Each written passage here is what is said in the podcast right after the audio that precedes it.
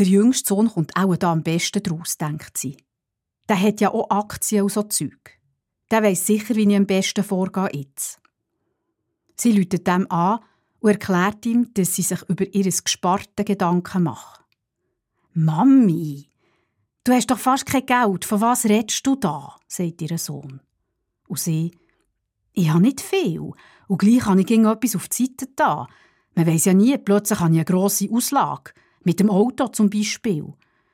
Ja, das einfach jetzt alles auf einem Konto und weiss nicht recht, ob es gescheiter wäre, wenn ich das würde anlegen irgendwie. Mami, du sollst sowieso nicht mehr Auto fahren.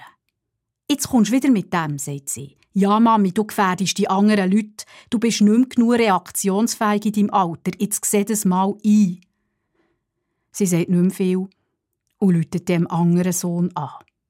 Und fragt den, was sie am besten soll wegen ihrem Geld. Mami, sagt er, was sparst du Geld? Jetzt gib es aus. Für was willst du es noch horten?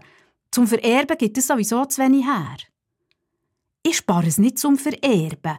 Ich spare es aus Sicherheitsgründen für das Alter. Mami, du bist im Alter. Du hast es gespart für jetzt, also brauch's. Kauf dir ein neues Sofa. So weit kommt's noch.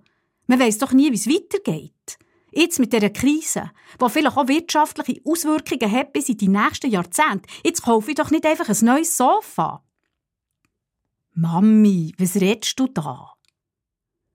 Als sie später auf ihrem Sofa hockt, ihrem ging noch tipptoppen Sofa, und die Inserat anschaut von diesen schönen Häuschen in Süditalien, wo sie dann vielleicht mal herzügeln merkt sie, dass sie gleich wieder an die Zukunft denkt.